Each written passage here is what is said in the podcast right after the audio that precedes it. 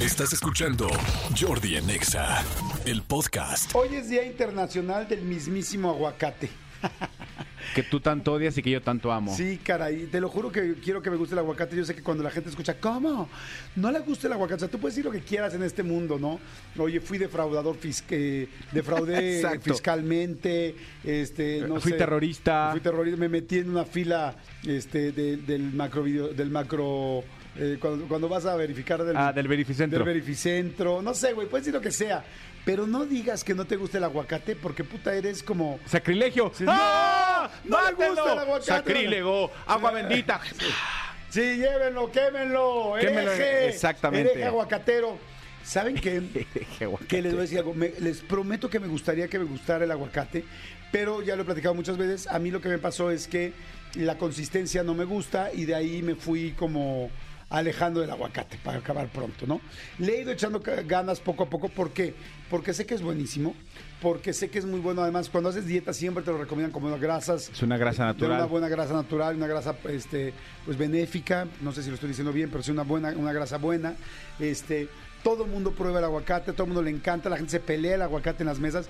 Cuando alguien no quiere aguacate, todos se te avientan ¿Me como perros de Sí. ¿Me lo regalas? ¿Me lo regalas? ¿Me lo regalas? Es de lo más caro en todos lados.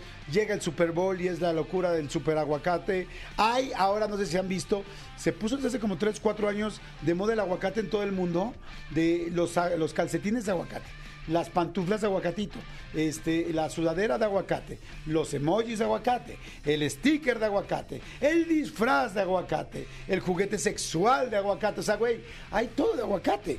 O sea, hasta se puso de moda el aguacate. Entonces, Avocados from Mexico. Te voy a decir el comercial del Claro. Super Bowl. Pero, pero a ver, eh, eh, la consistencia no te gusta. ¿Cuál consistencia? Ninguna consistencia. no, no me gustan las consistencias eh, aguadas. O sea, por ejemplo, o sea, guacamole ni de No, broma. guacamole me costaría muchísimo trabajo.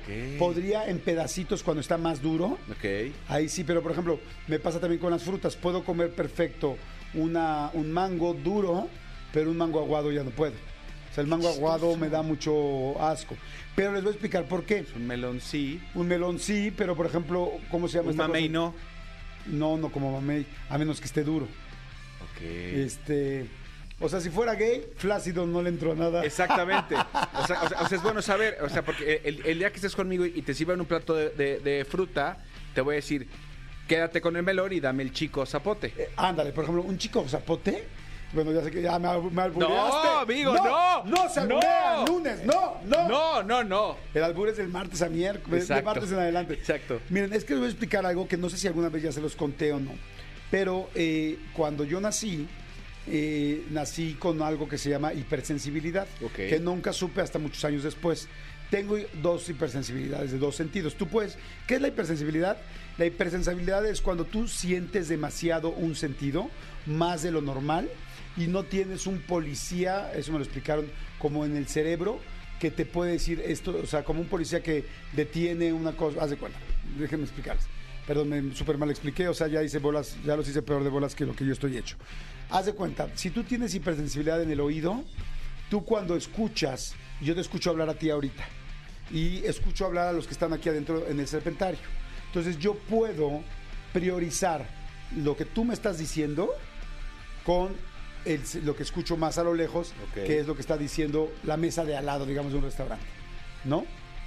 Entonces yo lo puedo priorizar. ¿Por qué? Porque... Te, eh, te enfocas diferente. Sí. No, no, o sea, yo, yo, o sea, una persona normal, o sea, tú, si, si yo fuera normal, tú, tú me estás platicando algo en un restaurante, sí. yo te escucho bien. Sí. Y a la- en, el- en la mesa de al lado hay otras personas que están hablando y los escucho, pero a lo lejos. Ok. Pero mi atención está en ti. ¿Por qué? Porque el cerebro tiene como un policía que va dando el paso a lo primero que es, ok, ahora escucha a Manolo que está aquí enfrente de ti. Y entonces el policía detiene un poco y manda un poco a otro nivel a los que están en la mesa Tienes la referencia, pero no, o sea, los, los, los oyes, pero no los escuchas. Exactamente. El problema de las personas que somos hipersensibles en algún sentido es que no tenemos ese policía. Entonces no hay nada que regule qué es lo que estoy escuchando. Entonces yo te escucho a ti y de la misma manera, casi al mismo volumen, estoy escuchando a los de la mesa de al lado. Y de la misma manera estoy escuchando al- a la cafetera, a, a la de la cocina que está al lado, tronando todas las ollas. Entonces me empiezo a volver un poco loco porque tengo todo mezclado al mismo tiempo. y entonces me da ansiedad. O sea, necesitas un ingeniero de audio que te esté nivelando los niveles. Exactamente. Eh, lo, lo acabas de explicar muy bien, ¿no? como si fuera un ingeniero de audio que tiene que ir bajando los canales de Una, una, consola, y subir y bajar. ok. Exactamente. Entonces una persona hipersensible no puede hacer eso porque en su sentido no tiene algo que lo este, sí, que lo controle, que, que vaya, ¿cómo se dice? No sé, ecualizando. Separando los canales. separando los canales. Entonces resulta que yo cuando nací, sin saberlo, porque esto pues lo aprendí muchos años después, este, yo era hipersensible de dos sentidos. De uno que era el gusto, la boca, y la gente que tenemos un problema de hipersensibilidad en la boca es que no podemos comer cosas aguadas, necesitamos cosas duras, este, como porque te da asco. Y yo tengo también hipersensibilidad en el oído. Entonces, tú, eh, o sea, en- entonces son dos sentidos, ¿no? Este, el oído y el gusto. Entonces, si tú te fijas, bueno, mis hijos saben perfectamente bien que, que yo puedo aguantar muchas cosas, pero si yo vengo en el coche y vienen hablando atrás y viene hablándome Santi y le está subiendo el volumen al, al, estéreo, saben que yo me voy a desesperar porque me empieza a dar ansiedad y me enojo. Entonces, de repente bajo el volumen y bajo el volumen. Entonces dicen, con mi papá, hazle lo que quieras pero no le hablen dos personas al mismo tiempo y le subas el volumen al estéreo porque se va a... Y entonces te exasperas, empiezas ansiedad, ansiedad, ansiedad, ansiedad, ansiedad, y de repente grito y digo, a ver. No, o por ejemplo, no puedo, que estamos en una mesa y cada quien tiene su teléfono y de repente dos de ellos le ponen play a YouTube y se escuchan los dos programas simultáneos. Eso me pone muy, muy ansioso Ok. porque siento todo al mismo tiempo. Yo les puedo decir que, que tengo como semana y media de conocer a Jordi nada más. Ca- casi dos semanas. No, a ver, yo, Jordi eh, es una persona que a mí me, me- a, a mí me impresiona mucho. Estamos grabando, por ejemplo, una entrevista. Jordi sabe perfectamente en qué momento de la entrevista pasó alguien, salió alguien o subió alguien con una bolsa de hielos, tal, tal, tal.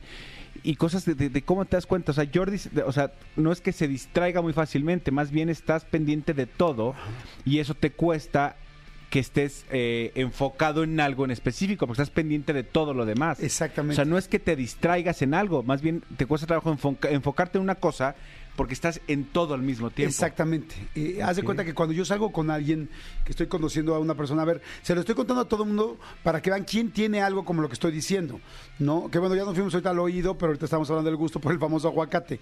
Pero, por ejemplo, cuando yo estoy saliendo con una persona, lo primero que le digo, digamos que vamos a tomarnos un café o vamos a cenar, le digo, oye, no volteo a ver nada más a las chicas. O sea, porque de repente pasa una chava guapa y me ven que volteo. Volteo a ver todo lo que se mueva. El mesero, si están poniendo la, la este, el mantel de al lado, unos niños que llegaron, todo porque soy, tengo esa hipersensibilidad, que no es algo bueno, aunque yo lo he podido utilizar a favor, no es algo bueno. Entonces le digo, voy a voltear a ver a un viejito, a una señora, a un señor, a un niño, a una niña, a una persona en silla de ruedas, a todo mundo, porque hace ruido y, visualmente me llama la atención también. Entonces me hace voltear. Y, y, por ejemplo, hay gente con la que he salido que pobres porque los traigo como este así volteando y volteando a verme Como- dicen- como juez de silla de Sí, tenis. sí, exacto como dicen este güey voltea a todos lados y les digo oye no es no es que no te esté poniendo atención es que así soy entonces esa parte del sentido la tengo también en el gusto y la gente que lo tenemos en el gusto es no puedes comer cosas aguadas no puedes comer cosas que no tengan cierta consistencia te cuesta mucho trabajo aunque sean ricas no no puedes disfrutar el sabor porque en el momento que entran y lo sientes te da asco O sea, por eso no, no puedes con las vísceras, no puedes con la verdura cocida. Exactamente. Ese tipo de cosas. Pero sí lo has trabajado, amigo, porque yo te he visto, por ejemplo, eh, te gusta mucho comer salmón. Sí, pero el salmón, por ejemplo, lo, Lo pido bien súper bien cocido. Sí, es cierto, tienes toda la razón. porque si no, el salmón es muy aguado. Tienes toda la razón, sí, mira. Ajá, y este, y por ejemplo, me costó muchísimo trabajo aprender a comer, por ejemplo, chicharrón en salsa verde.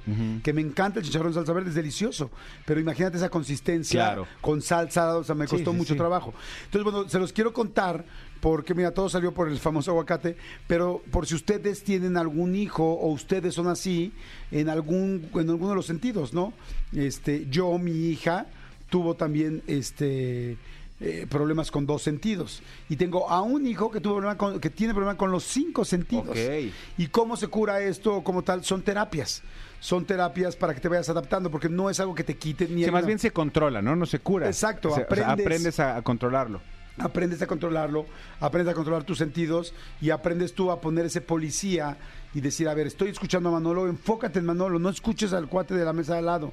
A ver, estoy comiendo esto, entiende, siéntele el sabor, no, no te quedes nada más con la consistencia.